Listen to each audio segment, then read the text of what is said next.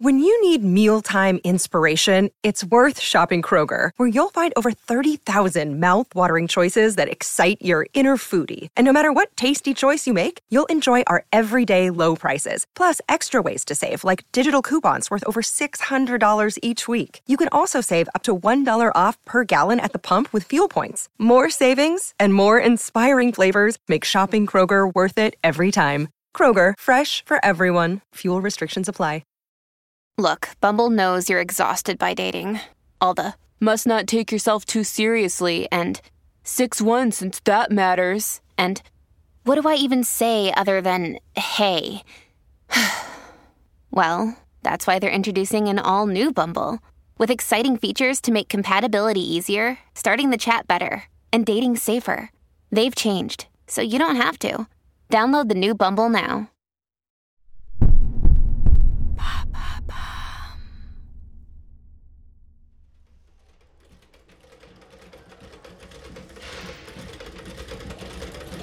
Les couturières de l'atelier Jenny à Paris passent leur journée dans la chaleur étouffante. Le bruit assourdissant des machines à coudre résonne dans leurs oreilles. L'air est chargé d'une odeur de tissu et de sueur. Le rythme effréné des machines à coudre semble ne jamais vouloir s'arrêter. Les couturières se plient à la cadence infernale imposée par leur patron. Les heures de travail sont longues. Elles tirent l'aiguille 10 heures par jour. Les couturières n'ont même pas le temps de prendre un repas décent. Les 250 cousettes de l'atelier sont assises les unes à côté des autres. Leurs doigts endoloris agrippent fermement leur machine à coudre. Leurs corps sont meurtris par des conditions de travail intenables. Nous sommes le 11 mai 1917 et l'atelier est empli d'une tension palpable. Les employés se figent alors que le patron pénètre dans la salle de réunion sa démarche lente et grave reflétant le poids de la nouvelle qu'il porte.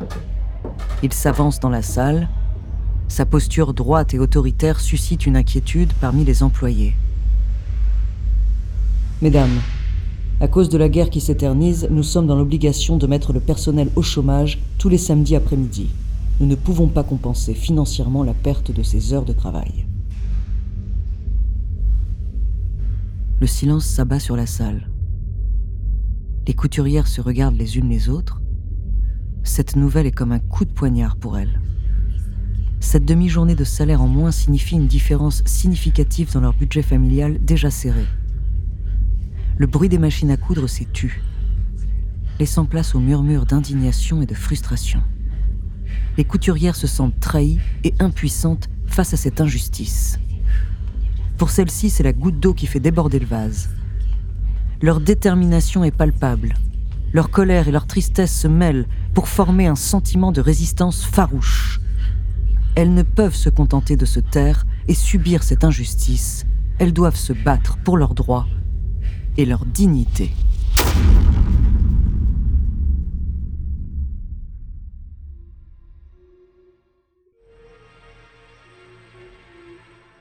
Bonjour, je suis Andrea, bienvenue dans True Story.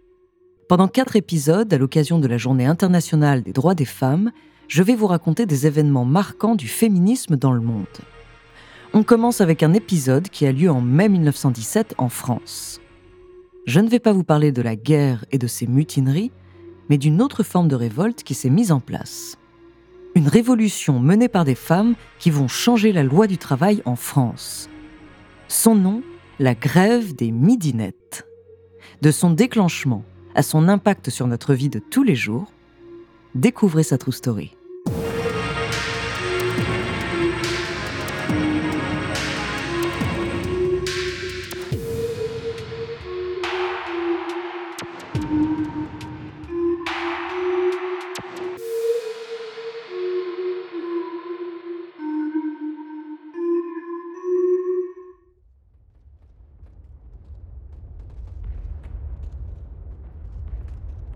Les combats font rage en France.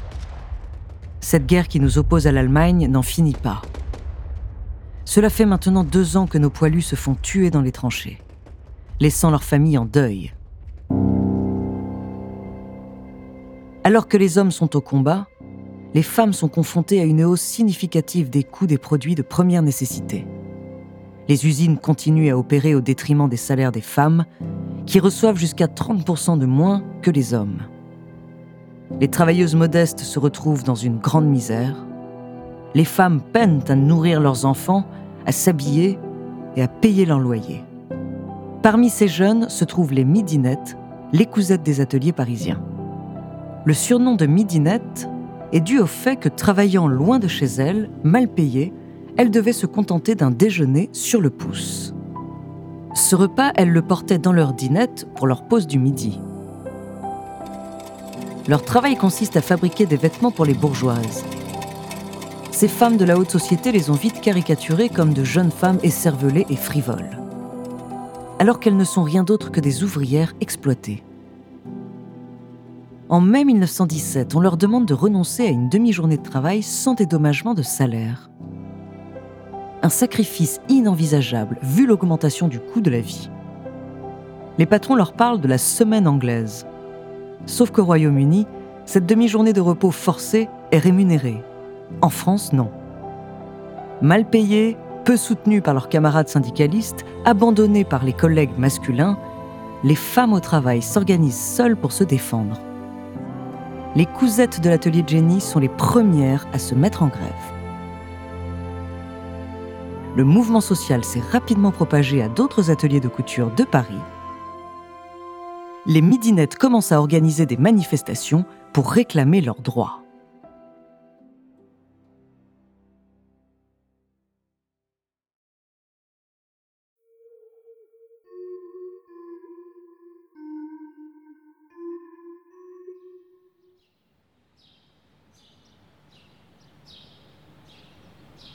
Lors d'une belle journée de mai, les arbres ont revêtu leur feuillage vert, le soleil est radieux et réchauffe la ville. Les rues de Paris sont en ébullition. Les voix des midinettes retentissent dans tous les coins. Le bruit de leurs pas sur les pavés est assourdissant, accompagné des chants revendicatifs qui résonnent dans les rues. Elles arborent toutes avec fierté leurs belles robes noires cousues main et leurs chapeaux élégants l'air est rempli d'une odeur de fleurs fraîchement cueillies. On peut voir des lilas ou du muguet orner leur corsage, ajoutant une touche de gaieté à l'événement. Elles descendent les Champs-Élysées sous le regard perplexe des passants. Ce n'est pas souvent que l'on voit des femmes faire grève. L'ambiance est bon enfant. Certaines midinettes dansent, d'autres chantent des slogans. Certaines brandissent un drapeau tricolore, une banderole avec écrit ⁇ Nous voulons la semaine anglaise ⁇ ou une pancarte inscrite Nos 20 sous. À mesure que la manifestation progresse, les rangs grossissent. Les midinettes se regroupent de plus en plus. Certaines ont même dû s'échapper de leur atelier pour rejoindre la manifestation. Ce jour-là, ce sont 2000 femmes qui défilent dans les rues de Paris. Pour beaucoup de ces midinettes, c'est bien la première fois de leur vie qu'elles participent à une grève la manifestation est empreinte de bonne humeur et de solidarité, malgré la colère qui gronde en elle. Bras dessus, bras dessous, les midinettes sont déterminées à se faire entendre et à obtenir ce qu'elles réclament. Le gouvernement ne s'inquiète pas trop pour le moment, après tout ce ne sont que des couturières. Les journaux ont été autorisés à couvrir l'événement, ils s'amusent à les photographier. Les midinettes se prennent au jeu, elles posent pour les photos le sourire aux lèvres la manifestation est un véritable défilé de fierté et de sororité. Un moment historique pour ces femmes qui luttent pour leurs droits et pour une vie meilleure. Au début de la grève des midinettes, les syndicats sont inactifs. Mais à mesure que la grève avance, ils commencent à vouloir les aider par solidarité. Le 18 mai, soit sept jours après le début de la grève, les syndicats organisent une réunion à la Bourse du Travail pour écouter et conseiller les midinettes. 10 000 ouvrières se massent devant la salle du rendez-vous, mais la salle est trop petite pour toutes les accueillir. Lorsqu'elles arrivent à la salle des syndicats, la salle est bondée d'autres ouvriers et ouvrières qui les attendent, solidaires de leur cause. Les midinettes, le visage fermé, se regardent, unis dans cette lutte pour leurs droits. La réunion démarre, le président du comité de grève prend la parole et tout le monde se tait. Elles écoutent attentivement, leurs mains crispées sur leurs sacs, leur cœur battant fort. Les négociations sont en cours et les patrons ne cèdent pas facilement. Un syndicaliste prend la parole. Il décrit avec éloquence les difficultés morales et matérielles des travailleuses qui sont de véritables artistes. Il les encourage à rester unis. Les midinettes se lèvent et applaudissent. Leur solidarité résonne. Elles quittent la salle, leur détermination renforcée, prêtes à poursuivre leur combat pour des salaires justes et des conditions de travail améliorées.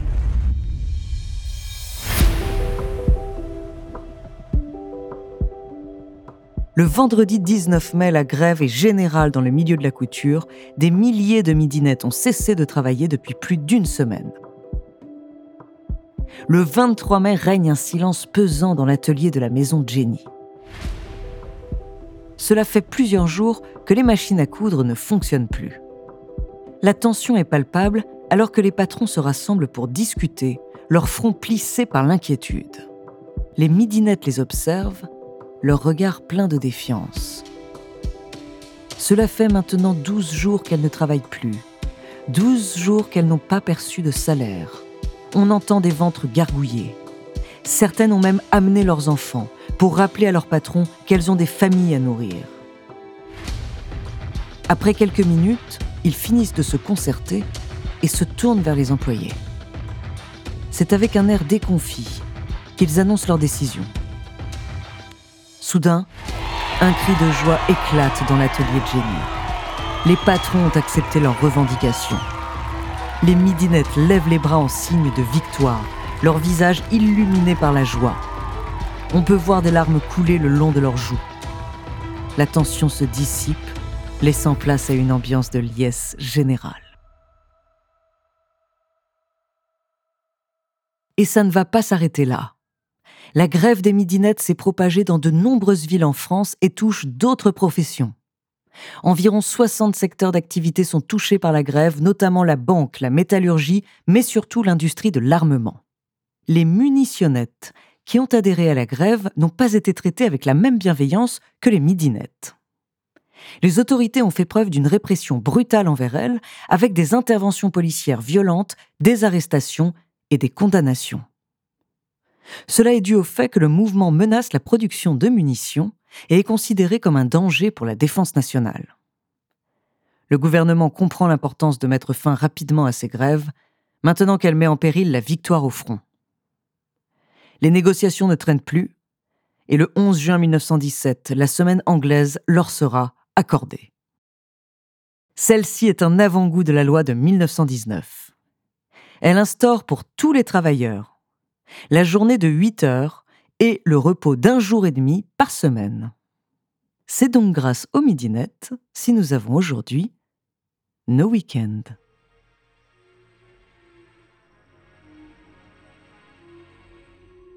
Merci d'avoir écouté cet épisode de True Story, écrit par Clémence Setti et réalisé par Célia Brondeau et Antoine Berry-Roger. La semaine prochaine, je vous raconterai comment les Canadiennes ont fait évoluer la place des femmes en politique. En attendant, si cet épisode vous a plu, n'hésitez pas à laisser des commentaires et des étoiles sur vos applis de podcast préférés.